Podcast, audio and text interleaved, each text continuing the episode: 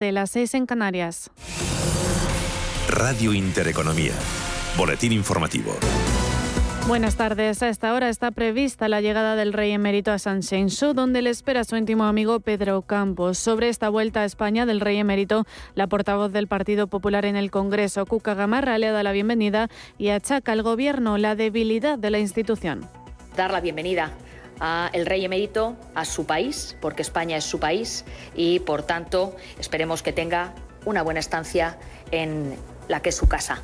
Lo que vemos con lo que usted me planteaba es que no hay institución que no deje eh, vivo este, este gobierno. ¿no? Si no es una parte, es otra parte, pero al final todo lo que hacen debilita lo que son las estructuras y las instituciones de nuestro, de nuestro Estado. Mientras tanto, la vicepresidenta y ministra de Trabajo, Yolanda Díaz, ha presentado hoy su nuevo proyecto político llamado Sumar.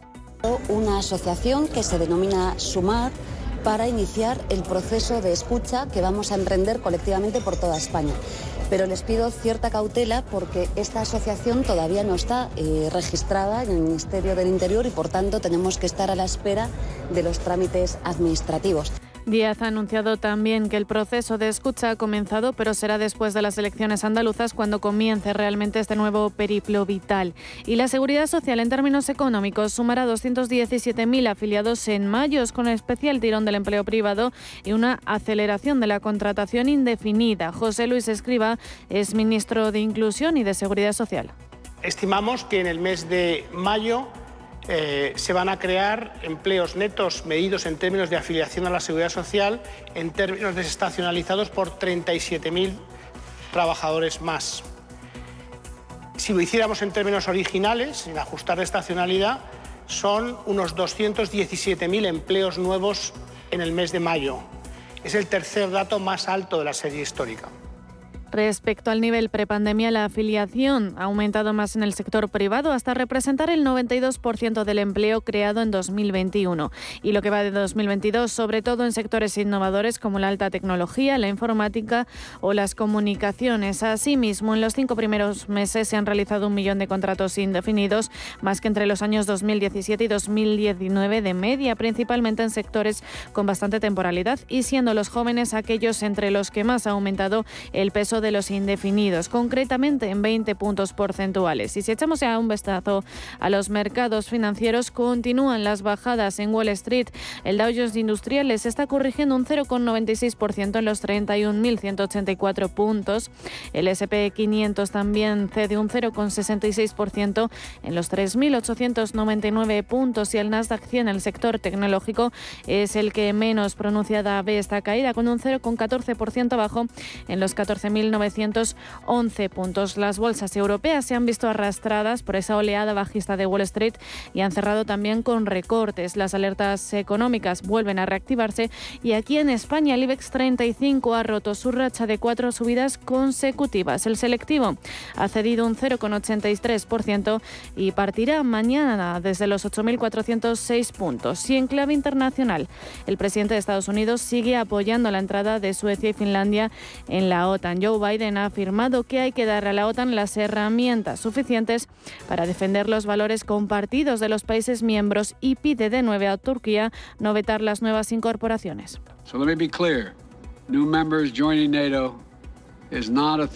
Dice que quiere ser muy claro y que la entrada de Suecia y Finlandia en la OTAN no es ninguna amenaza para ningún Estado y que nunca lo ha sido. Por cierto, el presidente también ha anunciado que el proceso de aceptación de estas adhesiones a la OTAN comenzarán en el Congreso de Estados Unidos hoy mismo. Otras noticias.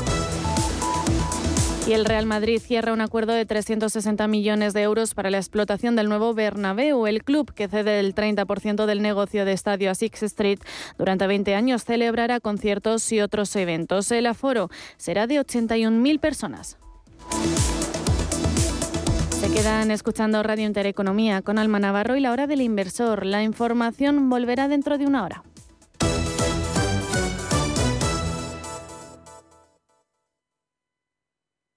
Hoy en día, encontrar la herramienta que pueda resistir el paso del tiempo es fundamental en la renta fija. Es por eso que MFS Investment Management adopta un enfoque Active 360. Visite mfs.com barra Active 360. Hemos creado un lugar para ayudarte a crecer, donde cada pregunta tiene su respuesta, donde acompañamos a empresas y autónomos en su camino hacia la digitalización y sostenibilidad, donde estar al día de ayudas y subvenciones, y donde se impulsa la internacionalización de todos los negocios, con contenidos pensados para aprender, inspirar y crecer. Santander Impulsa Empresa, el lugar para avanzar. Solo sé que no sé nada del multiverso, pero por si acaso, ya tengo mi entrada. Adelántate a todos y reserva ya tu entrada en cinesa.es para ver en gran pantalla Doctor Strange en el multiverso de la locura. En Cinesa, we make movies better. ¿Interesado en bolsa? ¿No quieres pagar comisiones? XTB es tu broker. Compra acciones y ETFs en cualquier mercado con 0 euros de comisión hasta 100.000 euros. Abre tu cuenta 100% online en solo 15 minutos. xtb.es. Riesgo 6 de 6. Este número es indicativo del riesgo del producto, siendo 1 indicativo del menor riesgo y 6 del mayor riesgo. Viajes, destinos, cultura, gastronomía hacen diferente a cada viajero. Recorre el mundo cada semana con nuestro programa de viajes Clase Business. Descubre los mejores destinos de lujo y experiencias exclusivas de una manera diferente. Cada sábado de 12 a 1 del mediodía, escucha Clase Business con Elena Fraile en Radio Intereconomía.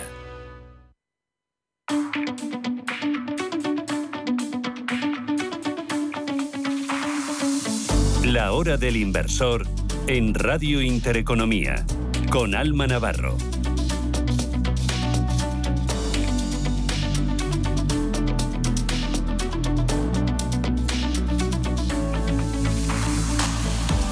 Siete minutos pasan de las siete de la tarde, una hora menos en el archipiélago canario. Bienvenidos a una nueva edición de la Hora del Inversor, la de este jueves 19 de mayo. Wall Street no encuentra tendencia clara y parece que esta va a ser una nueva jornada de mucha volatilidad, una más que se suma al mercado de renta variable después de que los principales índices estadounidenses sufrieran ayer su sesión más bajista de los últimos dos años. Llevan una semana bastante convulsa los mercados americanos que anulan el rebote protagonizado por los índices el, desde la semana pasada. Tenemos en tiempo real solamente en positivo el Nasdaq. El índice tecnológico gana un 0,22%, marca 11.443 puntos y en negativo están tanto el SP500 como el Dow Jones. El SP marca un, una caída del 0,43%, 3.906 puntos. El Dow Jones pierde algo más, cede un 0,81 y marca 31.233 puntos. Temores a la recesión que siguen siendo protagonistas en el ánimo inversor, también inquietud sobre la evolución del consumo. Detrás de las cifras históricas de inflación a este y al otro lado del Atlántico subyacen subidas de precios especialmente destacadas, ya lo saben, en los sectores energía y alimentación una situación que unida al incremento de los costes de financiación amenaza con reducir el poder adquisitivo de los consumidores. Tras los resultados que publicó ayer la compañía estadounidense Target, se ha producido una verdadera oleada bajista en cadenas de alimentación y consumo estadounidense, temor que por cierto se podría extender también a cadenas de ese mismo sector en el mercado europeo. Por extensión al cierre, Nueva jornada de ventas en las bolsas europeas. Ese varaparo del 4% en el SP500, del 5% en el Nasdaq, no podía pasar desapercibido para la renta variable europea que ha vivido una sesión también de números rojos en los principales índices del viejo continente. De nuevo, aversión al riesgo en los inversores cuando habían recuperado cierta calma, menos en la renta variable europea. Como decimos, todos los índices han terminado con caídas. El IBEX 35 lo ha hecho perdiendo un 0,83% hasta los 8.406 puntos. Los índices, los valores que más han subido, que más han tirado del selectivo español en la jornada de hoy, Solaria, Siemens Gamesa y Endesa liderando las caídas, Ferrovial, Inditex y AENA. Del resto de índices europeos, el que menos ha cedido al cierre de sesión ha sido la Bolsa de Milán, caídas del 0,09%, 24.065 puntos, caídas algo menores al punto porcentual en el DAX alemán, 0,9% abajo, 13.882 puntos. Y caídas por encima del 1% tanto en el CAC 40 parisino, 1,26% abajo al cierre y 6.272 puntos, como en la Bolsa de Londres, 1,82% abajo, liderando las caídas al cierre de la sesión de este jueves, 7.302 puntos. El paneuropeo Stock 600 ha terminado la sesión cayendo un 1,37%, 427 puntos. Si echamos un vistazo a la rentabilidad de los bonos los tenemos con ciertas caídas. Tenemos al americano a 10 años por debajo del 3%, 2,84%. El bono alemán a 10 años también por debajo del 1, 0,95%. El bono español a 10 años sí que se mantiene por encima del 2%, 2,5%. 0,4 de rentabilidad. Y vamos a echar un vistazo también al mercado de commodities porque tenemos al precio del petróleo ciertamente estabilizado. Pedro Fontaneda, buenas tardes.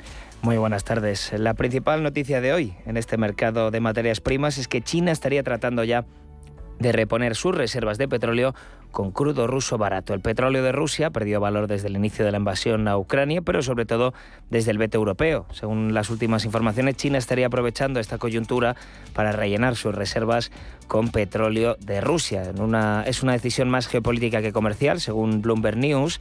Las conversaciones estarían siendo a nivel gubernamental, con poca participación de las compañías petroleras de los dos países. Todavía no hay información de cifras de pagos o de cuántos barriles estamos hablando y cabe recordar que los refinadores chinos han estado comprando crudo ruso desde el comienzo de la invasión, incluido incluso mientras los repuntes de COVID hacían mella en el gigante asiático debido a su política de cero tolerancia con la enfermedad. La demanda aparente de petróleo cayó el mes pasado un 6,7% interanual. Con todo esto vemos al barril de Brent repuntando en 1,38 en tiempo real por ciento, eh, están los 110,61 eh, euros el barril y el West Texas, de referencia en Estados Unidos, en los 108,27 dólares barril, repunta un 1,16%. Hoy vemos el mercado de commodities entero en verde, el café, el oro, la plata, el cobre. Lo hablarás después, eh, mercado de commodities con Luis García Langa, ¿verdad? Efectivamente. Bueno, pues de momento, pasan 12 minutos de las 7 de la tarde, una hora menos en Canarias. Titulares con más información del ámbito inversor.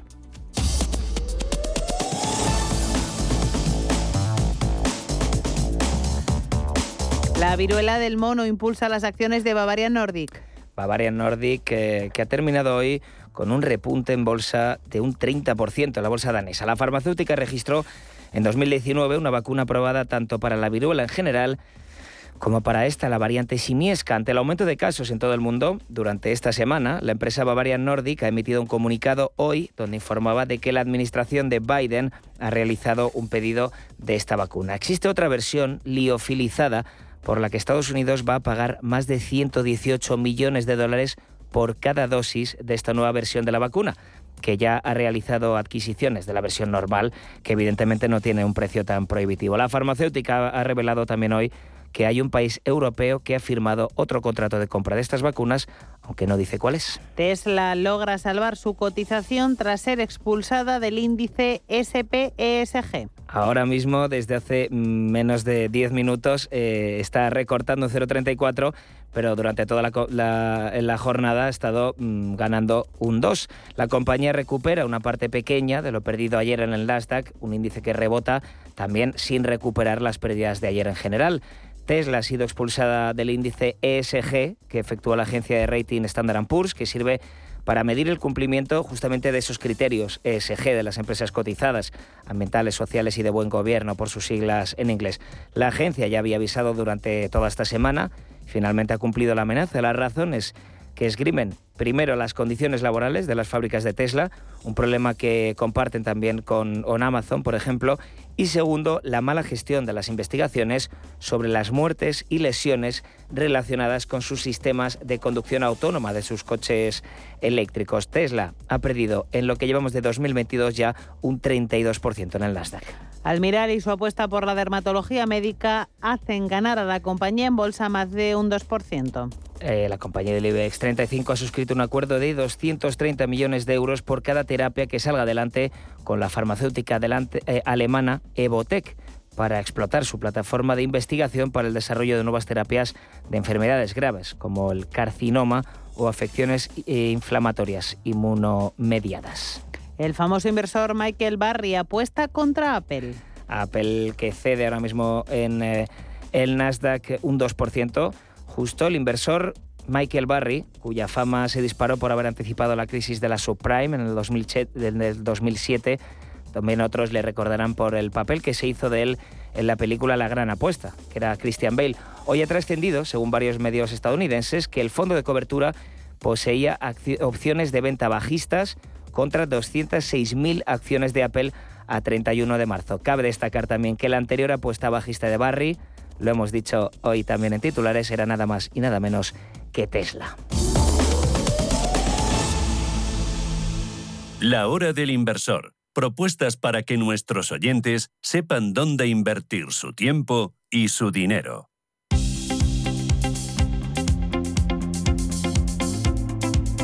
El análisis. De momento, cuando pasan 16 minutos de las 7 de la tarde, aquí en directo vamos a analizar la actualidad en los mercados, mercados convulsos un día más, con la volatilidad y la incertidumbre como elementos protagonistas. Ya saludo a Raúl Callibro. ¿Qué Raúl? Bienvenido. Muchísimas gracias. Buenas tardes, Alma. Lo primero de todo, Raúl, sentimiento de mercado. Nos encontramos con una nueva jornada de volatilidad en la renta variable norteamericana y tenemos a los índices norteamericanos. Uy, pues estaban todos ya en negativo. Los teníamos con signo mixto, pero ahora ya todos en negativo, con el Dow Jones superando el 1% de caídas. Una sesión que se extiende tras las extensas caídas de ayer, la sesión más bajista de los últimos dos años. Y ya es decir. Sí, sí, sí. El sentimiento de mercado, eh, mira, voy a intentar responder a, esta pregunta con tres datos. Eh, el primero es que Morgan Stanley, en solo dos meses, desde el mes de marzo hasta ahora en mayo, ha, pasado de conceder una probabilidad del 5% de entrar en recesión en los próximos 12 meses a darle una probabilidad actual del 27%. Luego, otro dato que para mí es relevante es que mm, en el Year to Date todos los, los principales índices americanos Dow, S&P y Nasdaq, están todos en negativo, con especial incidencia el desplome que tiene el Nasdaq, que creo que está en torno a un menos 27, más o menos aproximadamente. Luego también hemos conocido que, las compañías de venta minorista como Walmart o, Target han, están mandando mensajes que, en donde están diciendo que, que tampoco es tan fácil eh, trasladar eh, el incremento de precios a los consumidores y que, y que eso les está afectando. Entonces, eh, después de decir todo esto, yo creo que el sentimiento de mercado actual es muy negativo, o sea, es negativo en general y muy negativo con las empresas de tecnología. Algo que ha cambiado con respecto al año 2020, donde las empresas de tecnología tuvieron un sentimiento muy, muy, muy positivo y muchas de ellas se consiguieron duplicar en, en precios. Duplicar o triplicar en precios. Sí, empresas. Eh, la cosa es que al final creo que cada vez se suman más los sectores que se están viendo afectados. Tecnología, ahora estamos hablando del sector consumo, eh, o sea, estamos hablando de, muchos sectores que se están viendo afectados por esta, por esta situación, por esta, por este sentimiento negativo, efectivamente. Y sobre todo las caídas, que en muchos casos cuando pasa, que lo vimos con Target y Walmart, que el día que, o lo hemos visto ahora con Intel, el día que corrigen, no corrigen un 2%, algunas de ellas están corrigiendo más de un 10 o un 15% en una sola sesión. Caídas estrepitosas. Sí, la que no está cayendo mucho después de lo que le ha pasado en el SP500 ESG es Tesla. está, bueno, de hecho se acaba de dar la vuelta, está en positivo prácticamente plana, subiendo un 0,017% sus acciones. Lo contábamos antes en titulares, Tesla expulsada del SP500 ESG, el que mide los criterios en relación a sostenibilidad, gobernanza y Elon Musk se ha cabreado, lo ha dicho en Twitter, al final no para de ser protagonista eh, un día y otro. Y esto no pasaría de ser eh, mera anécdota si no fuera porque estamos hablando de una de las compañías más potentes del mercado norteamericano, ¿no? Sí, sí, sí. La verdad es que la, exclusión del SP500 ESG eh, vemos que ha sorprendido negativamente a Elon Musk que ha comunicado, o sea, que se ha manifestado a través de su medio de comunicación favorito, que es Twitter. O sea, el medio de comunicación que, que, ahora quiere comprar es eh, donde se ha manifestado y ha dicho claramente en un tuit que los criterios ESG le parecen una estafa y ha puesto el ejemplo de que no entiende de que su empresa no está incluida entre las diez primeras, cuando en cambio hay petroleras, como es el caso de Exxon, que sí están entre, entre esas empresas. Evidentemente, pues eh, Elon Musk, eh, para lo bueno y para lo malo, sí es un protagonista. Tienes toda la razón. Yo lo que veo como derivada es que si al final decide comprar Twitter o se formaliza la compra de Twitter, yo creo que va a resultar complicado pensar que todo va a seguir siendo igual en la compañía. Eh, seguramente veremos cambios, porque de hecho él ha sido muy crítico con la política de empresa en cuanto a dar voz a todas las opiniones, sean las que sean. Desde luego va a ser va a ser curioso cuando Elon Musk entre en Twitter. Todo apunta, si llega a ejecutar la compra, a que, a que va a poner patas arriba también esa compañía, que vuelve a ser otra de las más importantes de su sector, claro. sí, sí, sí, sí. Al final creo que vamos a tener muchas tardes de gloria con Elon Musk y, Twitter. Genio y figura, sí, efectivamente. Más cosas que quiero comentar contigo, Raúl. Los datos macro del día en Estados Unidos tampoco han sido especialmente destacados. Por un lado, el paro semanal.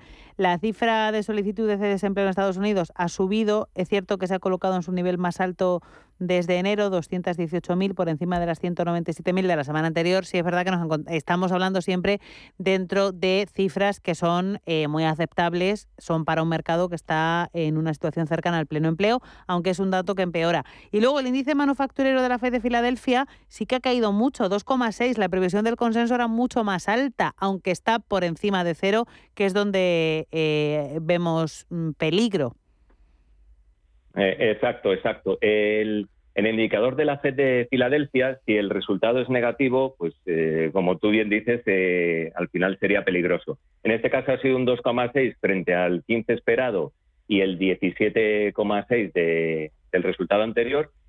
Y si, evidentemente no ha sido tan positivo, pero si lo, lo desagregamos, hay un componente que es el que, el que está dando el peor resultado, que es el de las expectativas a seis meses, que está en niveles mínimos, o sea, en los mismos niveles desde diciembre del 2008. Es cierto que dentro del de, indicador hay componentes como, los, como las de entregas y nuevos pedidos que han mejorado. Y ahora, en medio de, este contexto que estamos analizando y que estamos hablando, que es un contexto complejo, volátil, difícil, eh, al final parece que las noticias negativas se acumulan un poco. Eh, ¿Cómo puede protegerse el inversor ante un escenario bajista como el actual, que además cada vez parece que tiene más peso, que no son sesiones sueltas, sino que la tendencia eh, es bajista? Yo definiría eh, una clave psicológica y una clave más operativa. Con la clave psicológica, sí, la, clave psicológica es una clave que eh, por la que en la que todo el mundo habla, pero que en estos momentos se convierte en fundamental. En momentos de tendencia muy alcista, donde el mercado está subiendo, pues tendemos a minusvalorarla. Pero ahora mismo yo creo que es fundamental que el inversor sea consciente de su perfil de inversión y tome los riesgos que le permitan dormir por las noches. Y que al mismo tiempo no invierta dinero que va a necesitar a corto plazo. Uno de los axiomas que siempre se repiten, pero hoy en día, a día de hoy, es fundamental. Porque no sabemos si el mercado va a seguir corrigiendo, que tiene pinta de que esto, que no, no tengamos todavía el suelo de mercado realizado, y si, y si va a sufrir o va a necesitar el dinero a corto plazo, lo mejor eh, no es invertir eh, ahora mismo. O sea, tiene que ser consciente, digo invertir, de, incrementar mucho las posiciones o tanto por la variable psicológica como la necesidad de dinero. Y luego una clave operativa. En la clave operativa, para mí, eh, habría tres, tres variables. La primera es la diversificación, pero no solo diversificación en activos, sino también diversificación en, plazos temporales. Porque no es lo mismo, eh, por mucho que la estadística diga que a muy largo plazo invertir todo de golpe suele salir eh, más rentable que hacer un DCA, psicológicamente aguantar ese largo plazo puede convertirse en algo insoportable. Entonces, tiene, tenemos que tener muy claro que ahora mismo hay que diversificar mucho, pero no solo en los activos, sino también en, los plazos temporales de inversión. No, no hacer una operativa eh, con una introducción de, económica de golpe, sino poco a poco. Y al mismo tiempo, eh, porque no todo el mundo aguanta estar 100% invertido todo el tiempo. Y luego hay una variable que, en estos momentos puede ser interesante, que es si nosotros tenemos una cartera de acciones, utilizar los futuros de los índices o materias primas como cobertura. Efectivamente. Y aquí, en este contexto, bueno, ya con, con esto último que me has contado, ya me has adelantado algo de lo que te quiero preguntar ahora después. ¿Cuáles son las oportunidades que surgen? Porque estamos en un contexto eh, tremendamente móvil, tremendamente volátil, pero precisamente la volatilidad, mm, bien entendido, puede ofrecer oportunidades. Claro. Eh, como hemos dicho antes, en los eh, mercados que son muy, muy alcistas, se suele decir que cualquiera puede ganar dinero porque la propia inercia del movimiento positivo hacia arriba pues te lleva a que sin hacer eh, los deberes, como se suele decir, eh, puedas ganar dinero. Ahora mismo, más que, más que sectores o empresas concretas, yo lo que creo es que hay que ser muy rigurosos con la calidad de las empresas, tanto en su balance, o sea, la parte contable, que sean empresas con flujos de caja recurrente y sin deuda, porque tener deuda en estos momentos para las empresas y tienen que refinanciarse con el incremento de tipos que esperamos, mm, puede ser que tengan muchos problemas. Esa sería la parte contable.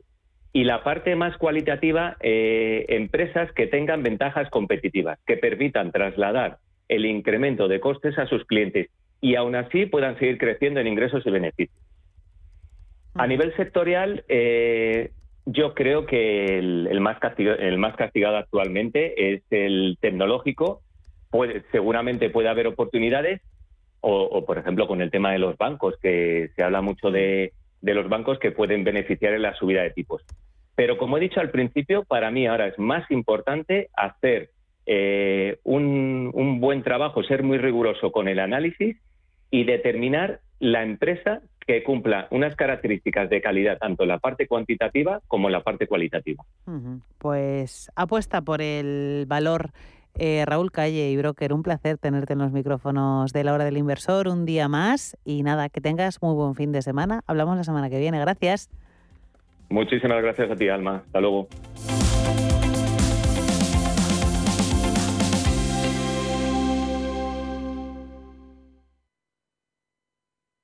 La hora del inversor en Radio Intereconomía, con Alma Navarro.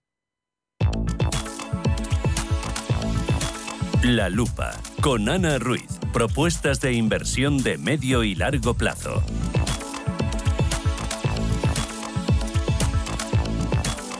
Y con nuestra lupa ponemos la vista en Japón. Si le pregunto si tiene usted acciones japonesas o algún fondo sobre ese mercado, seguramente la respuesta sea un no, pues desde VS están convencidos de que ese país merece otra oportunidad. En el marco de su sobreponderación de las acciones globales y de la preferencia por los negocios cíclicos, se encuentran desde VS varios argumentos de peso para que Japón encabece las ganancias en los próximos meses. Buen momento para que los inversores sin exposición a esta bolsa diversifiquen sus carteras. Los índices japoneses se quedaron rezagados en 2021 por una economía lastrada por la pandemia y los cuellos de botella en la industria. Pero con los resultados empresariales recuperando un 37% el año pasado y probablemente otro 7% este, la valoración está llegando a niveles muy atractivos. Lejos de la gran prima con la que cotizó hace décadas, Japón está a solo 14 veces beneficios, un inédito descuento del 25% respecto al índice mundial. Hay otros argumentos a favor de un buen comportamiento de la bolsa nipona. Un yen muy competitivo, un banco central muy expansivo, un mercado con un claro sesgo cíclico, con peso sustancial de industria, transporte y materiales, pero también con muchas compañías tecnológicas punteras, y además un cambio de cultura corporativa hacia una mayor transparencia, creación de valor para los accionistas y sostenibilidad. Con este contexto, los estrategas de VS en Asia estiman un potencial alcista del Nikkei y del Topix del 14%, muy atractivo para una bolsa que representa el 6% del índice mundial y que está infrarrepresentado en la mayoría de carteras. La mejor forma de jugarlo, un buen fondo, bien diversificado y que tenga ese sesgo cíclico y a compañías pequeñas y medianas.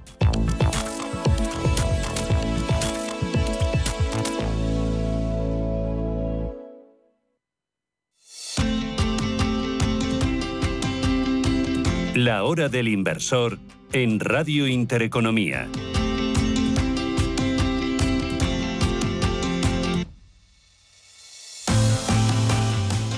De inversión y de diversificación vamos a seguir hablando en los próximos minutos aquí en la hora del inversor. Queda media hora para llegar a las 8 de la tarde ahora mismo, una hora menos en el archipiélago canario. Las commodities se han convertido en protagonistas en las últimas semanas, en los últimos meses, por la guerra entre Ucrania y Rusia que ha disparado su precio. Además, en el caso de commodities de naturaleza muy diferente, vamos a analizar la tendencia, el comportamiento que han tenido y las oportunidades de inversión que ofrecen.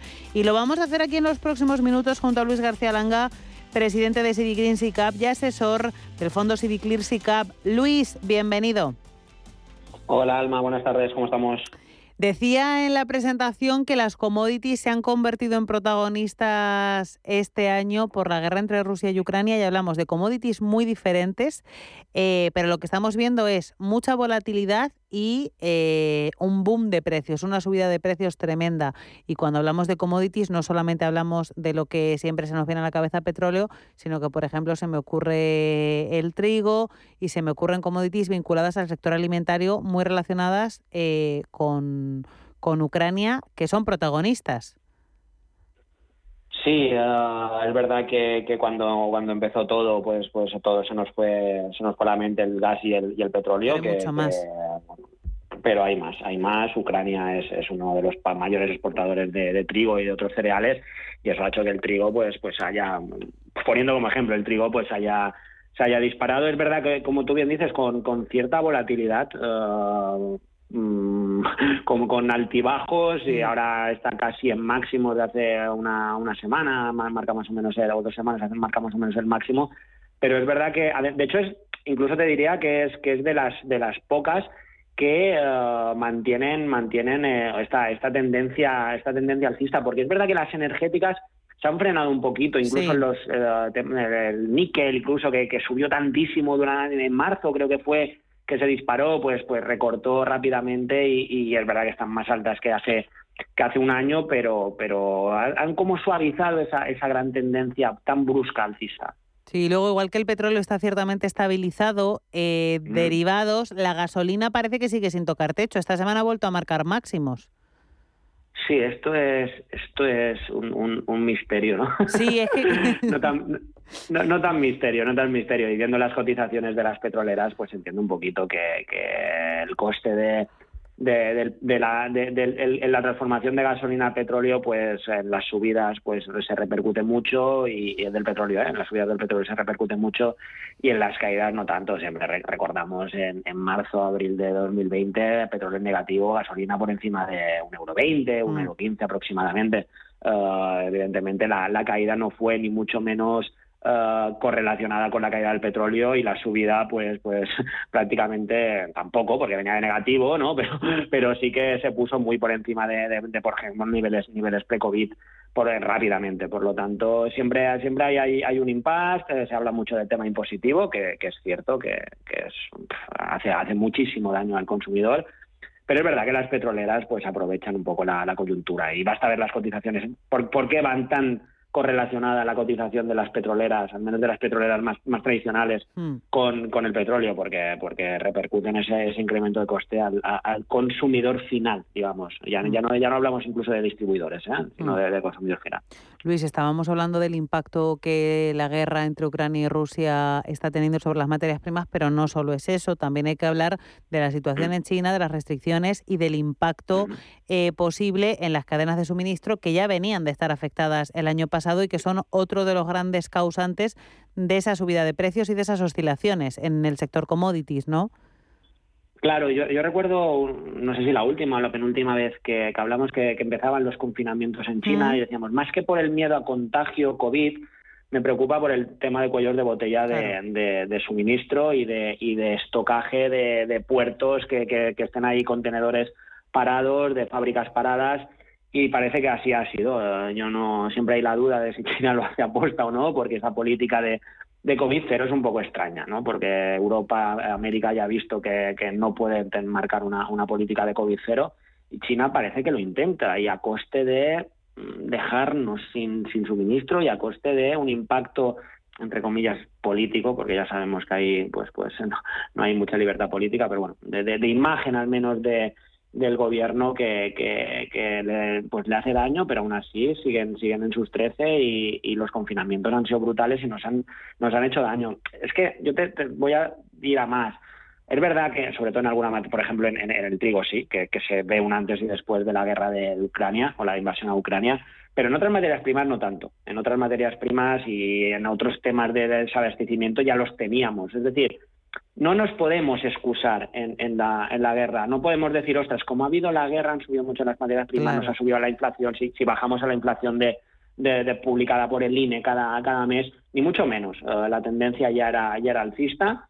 Es verdad que venimos de, de, petróleo negativo, de confinamientos, puertos, puertos llenos de barcos, aeropuertos llenos de aviones, hoteles cerrados.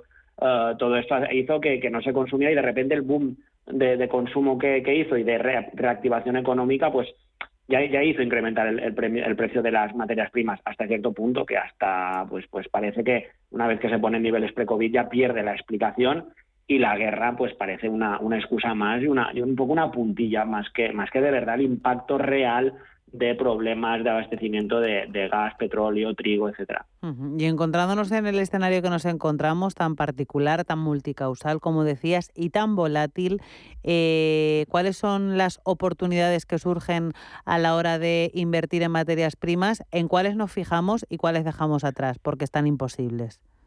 A ver, eh, más que por imposibles, nosotros materia prima alimentaria permíteme que no, no podemos recomendar ni invertir ni ni siquiera analizar realmente porque se nos va un poco de nuestros criterios socialmente responsables. Ah, el, tema de la, de la especulación con trigo, con, con, con cacao, con café, con maíz, ah, al final pues no, no, no nos gusta y estamos un poquito al margen.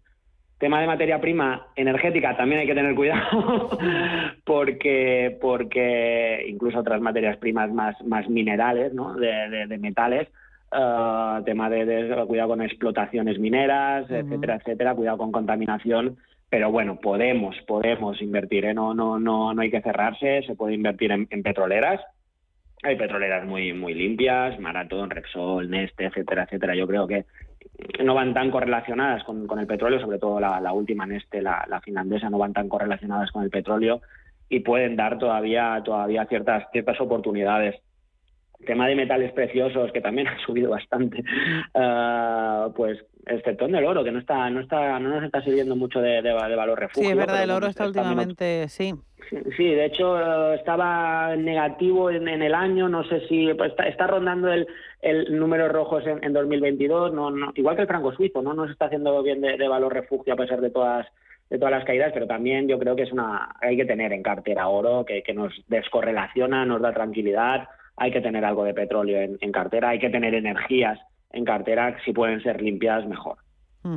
Y te quería preguntar, eh, bola de cristal, un poco la ponemos sobre la mesa, eh, ¿Qué va a pasar? Tendencias, porque al final la situación de la guerra entre Rusia y Ucrania, eh, desgraciadamente, se ha estabilizado entre comillas, no parece que se vaya a resolver, al menos en el corto plazo. Se ha generado una situación de tensa calma en mitad del, del, conflicto y los problemas de los que veníamos, que como estábamos comentando, han provocado esas oscilaciones y, y esas subidas, siguen manteniéndose.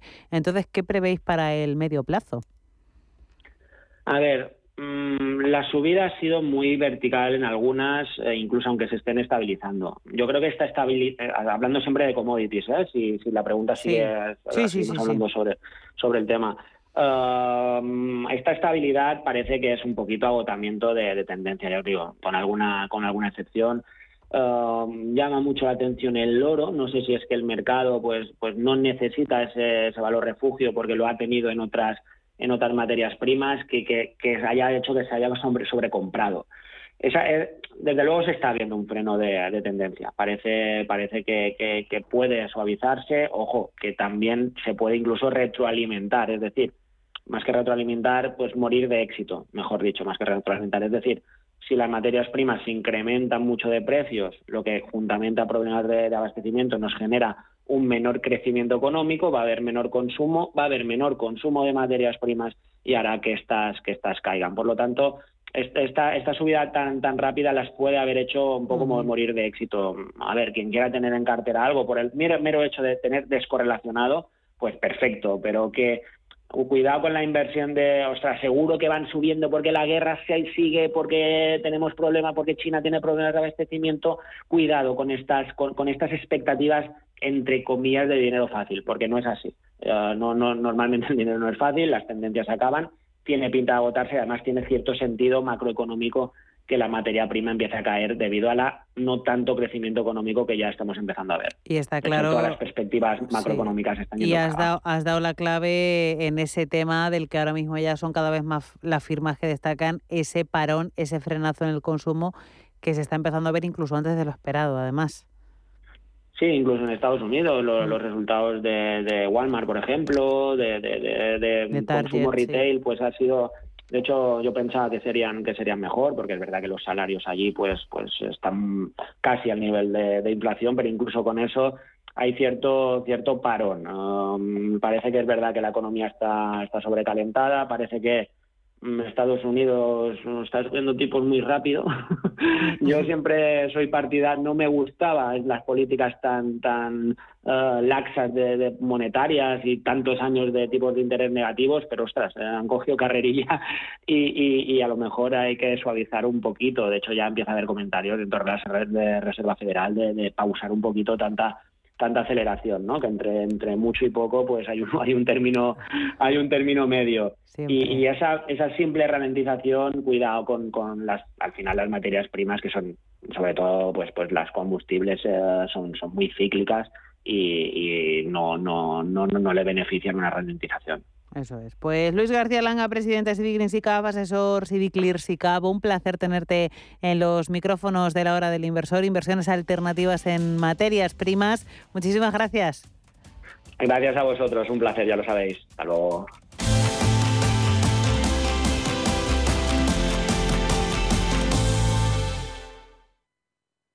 ¿Quieres productos financieros versátiles para realizar coberturas, diversificar el riesgo o simplemente invertir en la economía de Estados Unidos?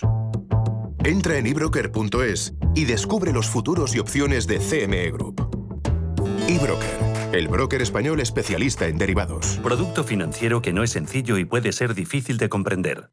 Atención, solo durante cuatro días los tecnoprecios del corte inglés se convierten en super tecnoprecios. Porque te ofrecen un 15% en todos los aspiradores escoba. Roventa, Samsung, AEG, Ecotec. Super tecnoprecios. Con entregas en 24 o 48 horas. Incluso en dos horas. Super tecnoprecios. Hasta un 15% en electrodomésticos. Solo hasta el domingo en tienda web y app del corte inglés.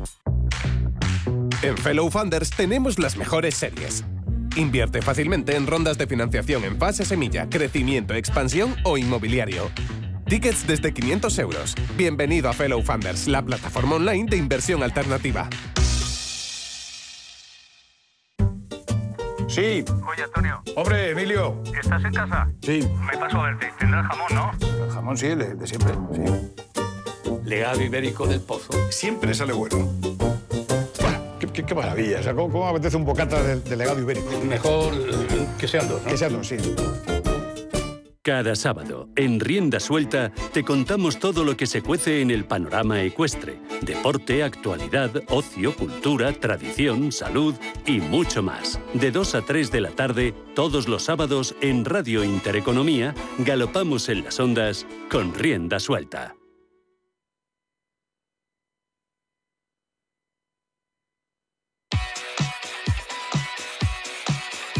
Universo Pyme en la hora del inversor.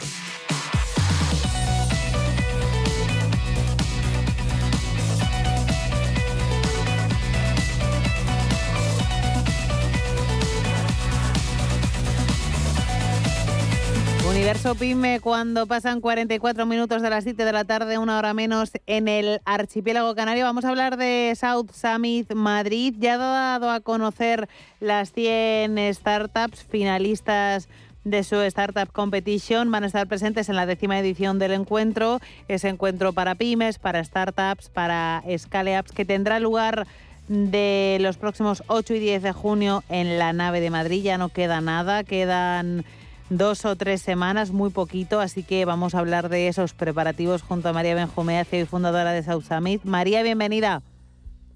Muchas gracias, un placer como siempre estar con vosotros. Bueno, ya tenemos, María, a los 100 proyectos finalistas. ¿Qué tienen esos proyectos para que los hayáis elegido para llegar a esa gran final? Proyectos internacionales, además.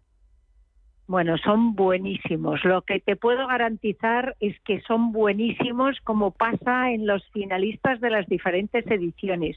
Y no hay más que ver los números, es decir, los resultados y la evolución que han tenido lo dicen todo. Los finalistas de las diferentes ediciones de South Summit han levantado más de 8.900 millones de dólares hay seis unicornios entre ellos, es decir, empresas valoradas por encima de mil millones de dólares. Hay eh, 45 empresas vendidas.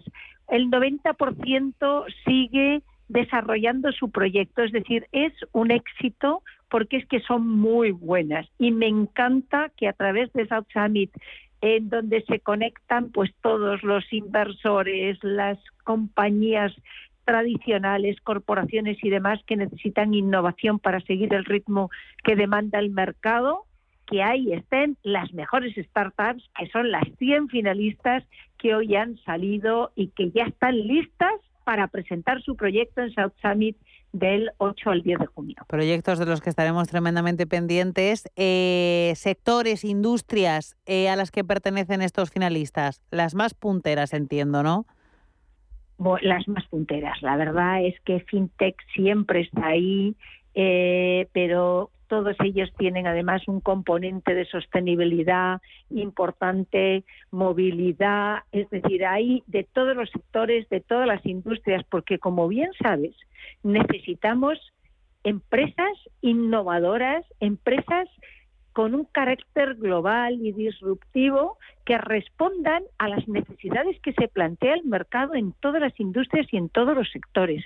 Por eso me encanta que siempre en South Summit están todas esas industrias representadas. Pero también es muy bonito ver cómo van asomándose algunas industrias súper tradicionales, como es todo el mundo de la agricultura, más básico imposible, que Agrotech tenga representación de startups muy punteras para para transformar todo lo que es la industria, todo lo que se produce en el campo, a mí me parece apasionante. Sí, porque el impulso de la tecnología para el sector agrícola es tremendamente importante. Son, son sectores que, como decías, les ha costado un poco más dar el paso, pero que se han encontrado con un abanico de posibilidades dentro de la tecnologización y de la digitalización brutal y que están cogiendo el guante, además de forma impactante. Impactante, impactante, es alucinante. Bueno, la educación que quieres que te cuente, es decir, todo el mundo ha dejado tan Wellbeing, que además me parece impresionante también cómo está entrando. Le costó mucho a todo el mundo de la salud porque toda la parte de farma está muy basado en donde su negocio es pura investigación, ¿no? Entonces, de pronto, abrirse a trabajar de la mano con las startups, pues era mucho más complicado. Mm. Pero ahora ya está absolutamente de lleno, ¿no? Es muy bonito ver cómo trabajan de la mano las startups con todos sus productos, sus servicios muy innovadores y trabajando de la mano de las grandes corporaciones súper establecidas, pero que saben que o realmente responden a ese ritmo o se quedan obsoletas. Aquí hay que correr y por tanto la conexión entre todos es determinante. Correr y volar. Decías, María, al principio lo importante que es eh, la existencia de un ecosistema emprendedor rico en el que estas empresas, estas 100 finalistas, las demás que han participado en, en South Summit, eh, se retroalimenten entre ellas y crezcan juntas, ¿no? Absolutamente, absolutamente. Y además eso lo vemos constantemente. Bueno, la verdad es que vivimos cada día más no solamente en una economía, como bien sabes, colaborativa, sino yo de verdad creo que este ecosistema es muy colaborativo. Y además es que colaboran entre sí los diferentes actores, entre sí y con cualquiera de todos ellos. Mira, otro de los temas que a mí me parece alucinante, que te demuestra la calidad de estas startups, es la atracción de inversión internacional cada vez más potente.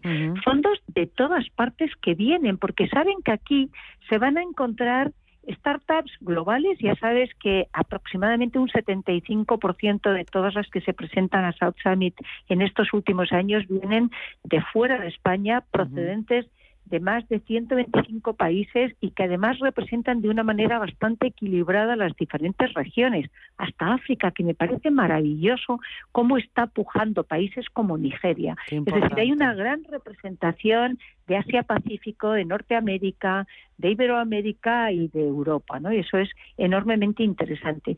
Y una de las maneras en las que lo vemos claro es en lo que estamos comentando, es cómo cada vez más fondos de cualquier parte del mundo vienen porque saben que aquí se van a encontrar proyectos enormemente interesantes para invertir en ellos. Y además se van a encontrar con otros fondos que, como sabes, cada vez los fondos de inversión, el venture capital, trabaja de forma complementaria y entonces les interesa conocerse. A todos nos interesa conocernos a todos, porque ahí es donde surgen las buenas oportunidades que benefician a cada uno de los diferentes actores, nos benefician a todos. Sí, está claro que muchas cabezas pensando juntas funcionan mejor que una sola. Eh, decodificar la complejidad, el gran objetivo de South Summit 2022. Háblame de eso, María. Bueno, es que este es el mundo en el que vivimos. ¿Te acuerdas que el año pasado empezamos con la gran apuesta de la sostenibilidad? Es decir, el, el mundo tiene que ser sostenible, el planeta tiene que avanzar, porque si no ya podemos tener muchas oportunidades que no nos valen para nada, con lo cual siempre seguiremos dando forma a ese futuro y siempre con el paraguas de la sostenibilidad. Pero a su vez, el mundo cada vez es más complejo y está dominada por tecnologías de lo más dispares que nos hacen avanzar de una manera increíble. Pero si queremos de verdad aprovecharlos, es muy importante que sepamos decodificar todo lo que está sucediendo para poder aterrizar. Insisto, siempre con el paraguas de la sostenibilidad y siempre además teniendo muy en cuenta los, eh, los, eh, los ODS, que son también claves. ¿no? Entonces, ¿qué es lo que estamos planteando este año? Como sabes, todo el contenido que se mueve a través de South Summit más de 500 speakers que comparten eh, durante esos tres días, están simultáneamente en cinco escenarios diferentes. Lo que queremos de verdad es aterrizar para decodificar toda esa eh, tecnología, todos esos avances, que cada vez hay una mayor descentralización y poderlo aprovechar para que de ahí surjan para todos las mejores oportunidades. Nuestro objetivo, como sabes, en South Summit es que esto sea el network más valioso para encontrar las oportunidades que permiten al proyecto en el que nosotros estamos pues avanzarlo más rápidamente y eso es lo que queremos decodificando toda la complejidad entre todos los diferentes actores que vienen de todas las partes del mundo. Pues María Benjumea, CEO y fundadora de South Summit, del 8 al 10 de junio en la nave Madrid. Gracias por compartir estos minutos con nosotros en Universo Pyme, en la hora del inversor. Un placer y que vaya muy bien esta nueva edición, que seguro que irá estupendamente, porque todo suena maravillosamente bien. Eres un encanto y la verdad es que me encanta siempre estar con vosotros y compartir porque dais la mejor información y además apoyáis a todo lo que de verdad es bueno para la pyme, es bueno para la innovación y es bueno para el desarrollo económico. Así que ahí estaremos juntos en South Summit en la nave del 8 al 10 de junio. Un placer, un abrazo. María, hasta luego. Mil gracias, un abrazo muy fuerte. Gracias.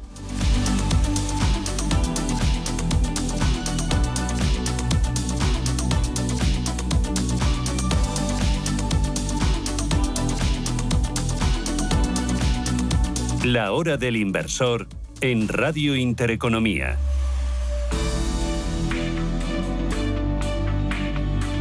Y hoy, como cada jueves, vamos a dedicar los últimos minutitos de este programa de la hora del inversor a conocer el menú radiofónico que nos están preparando nuestros compañeros de Cultura Emprende, que ya saben que tienen su programa mañana a esta misma hora, de 7 a 8 de la tarde, una hora menos en el archipiélago canario. Así que ya los voy a saludar. Alejandra Rompedrique, muy buenas tardes. Hola, Alma, muy buenas tardes. Víctor Delgado García, muy buenas tardes para ti también. Muy buenas tardes, Alma. Pues ya solo nos queda que nos contéis qué es lo que estáis preparando para el programa de, de mañana viernes. Contadme. Venga, pues empiezo yo. En la voz de la microempresa nos acompañará Vanessa García Urbina, que es psicóloga y formadora en el ámbito de los recursos humanos. Además es directora de la escuela Ganas de Vivir y delegada de AM en La Rioja. Vamos a hablar sobre la proactividad como clave del éxito profesional, que además es título de la jornada que celebrará en Logroño, La Rioja, el próximo lunes 23. Buena tierra. Buena tierra, buena tierra. Allí, allí te esperamos. Perfecto. Alejandra. Bueno, yo tengo en Crónica sobre emprendimiento a Silvia Congos, que es psicólogo especialista en autoestima, empresaria, fundadora de centros de psicología y autora de más de 10 libros que nos va a hablar del último de ellos que se llama Personas Tóxicas. Luego, en la segunda parte, recibo a José María Párraga, que es subdirector general de la Fundación INCIDE, de las cámaras de comercio, que nos va a hablar de todo lo que ha conseguido la Fundación a lo largo de estos últimos dos años. Y para cerrar, nuestro querido Juan Merodio, especialista en marketing digital y emprendimiento, nos hablará de cómo innovar en los negocios. Pues como siempre, primero, segundo postre y café. Total. Eso es, eso es. Y, además el, eso es, y además el postre en la sección de eventos y, networking, de la mano de Antonio Galvez, director de todo networking, conoceremos a José Palomino. Pues nada, todo ese contenido eh, lo pueden escuchar mañana. Cultura Emprende de 7 a 8 de la tarde, una hora menos en el archipiélago canario. Como siempre, ese contenido interesantísimo para todos los empresarios, los emprendedores. Un placer teneros un jueves más en este avance. Alejandra Rompedrique, Víctor Delgado García, un placer y muchísimas gracias. Mañana nos escuchamos. Muchas gracias, un abrazo.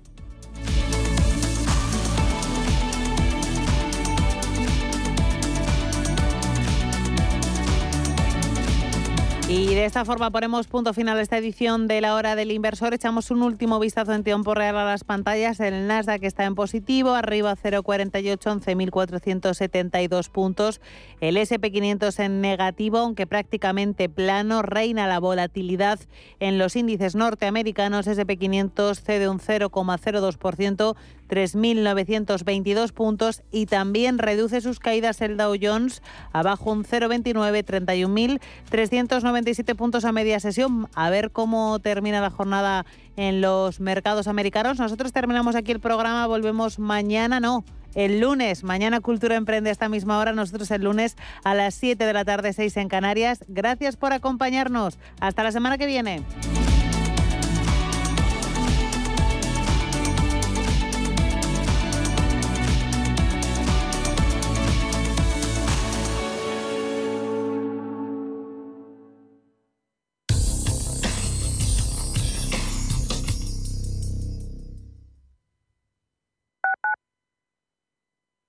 Los mercados financieros. Las bolsas más importantes. Información clara y precisa. Esto es Radio Intereconomía. Revalorice su vivienda con Trasteros por Madrid. Trasteros con licencia de funcionamiento e inscritos en el registro de la propiedad. Trasteros en planta calle y con zona de carga y descarga para facilitar el acceso y con una rentabilidad anual garantizada del 6% durante dos años. Visítenos en trasterospormadrid.com y compruebe nuestras promociones. Recuerde, trasterospormadrid.com. Cuando estás a 40 grados tirado en la cuneta con el coche abarrotado esperando una grúa mientras ibas rumbo a tus vacaciones, ¿qué seguro elegirías? ¿Cuánto queda? Mafre, la aseguradora de más confianza en España. La asistencia que nunca falla. Si quieres mejorar tu formación o tu empleo, apúntate a los cursos gratuitos de formación profesional para el empleo de la Comunidad de Madrid. Podrás elegir entre más de 14.900 cursos. Infórmate en tu oficina de empleo o llamando al 012. Financiado por el Ministerio de Educación y Formación Profesional. Comunidad de Madrid. Inversiones inmobiliarias Grupos Eneas, cesiones de créditos, inmuebles en rentabilidad, compra, reforma y venta. Infórmese en el 91 639 0347 o en info@eneas.com. Inversiones inmobiliarias Grupos Eneas. Los domingos a las 10 de la noche tienes una cita con El Club de los Negocios Raros un magazine dedicado al mundo de los libros. Actualidad, entrevistas, literatura y poesía tienen cabida en este espacio cultural de Radio Intereconomía, dirigido por Andrés Sánchez Magro, todos los domingos a las 10 de la noche.